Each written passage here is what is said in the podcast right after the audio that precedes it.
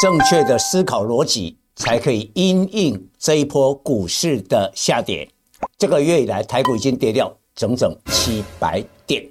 越来越多的证据显示，联准会 FED 将会延后来降息，所以华人啊、大户啊，他的资产要重新的配置。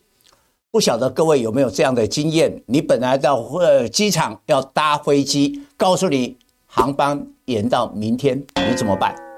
通常我们会离开，先去机场吃个饭，好，然后找个旅馆住下来。所以你一定会调整你的行程。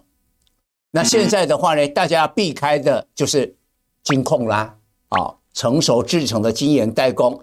但是资金就转向去年年底蔡总提示的两个低基期，面板跟航运。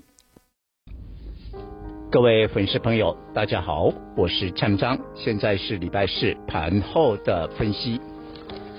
台北股市今天显然是内资政府的联手护盘，因为外资哦今天还是卖了大约接近九十亿的规模。但是收盘是涨六十六点，来到一七二二七，量缩了，只有两千七百亿。那今天的大盘说明一件事情，这个盘把希望都放在了台积电，台积电收盘涨七块，来到五八八。台积电下午的话说，第一季的营收呢？大概只有季减六趴，毛利率呢维持在五十二到五十四趴，这些都优于预期。那今年预估呢，全年度营收将可以成长二十趴，这也不错。然后呢，三纳米需求强劲，两纳米明年二零二五年量产。呃，唯一的就是今年的资本支出可能会是两百八十到三百亿美元之间，比去年二零二三年的三百零四亿美金可能会出现稍微的减少。所以整体呢，TSMC 的话说是略优于预期，但是没有惊喜。那股价今天已经提前反应，除非明天国际股市的气氛，比如说今天晚上美国股市大涨，那也许明天台积电就会继续的表现。不过台积电现在这个价位呢，已经开始接近了六百块的整数关卡，所以我认为资金还是会转战到低基期的股票。那现在我们面临的最大问题就是经济数据显示，美国联总会、欧洲央行不会提前在三月来降息，所以对法人呐、大户呢重新调整它的投资组合，比如说外资呢押宝押太多成熟制成的晶圆代工，你看他昨天礼拜三呢，光是一个联电就卖超了九万张。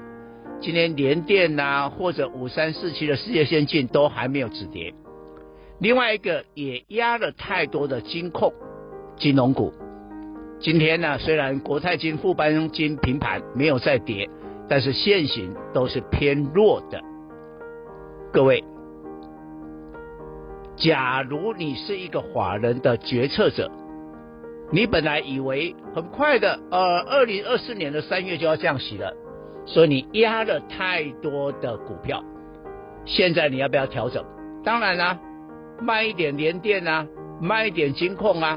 但是问题，你卖了以后，这些的资金你转到哪里，会得到更好的绩效？当然就是低基期。所以大家慢慢可以理解为什么蔡总有先见之明。我很早在去年的年底十二月。就是告诉大家，今年第一季两个低基期，一个是面板，一个是航运，你应该着重这两个部分。那面板的话，今天群创盘中是大涨，但收盘是压了下来。为什么？它开始面临技术上的压力了他。在去年的七月有一个高点是十七点三，啊，抓个一个十七块的一个整数。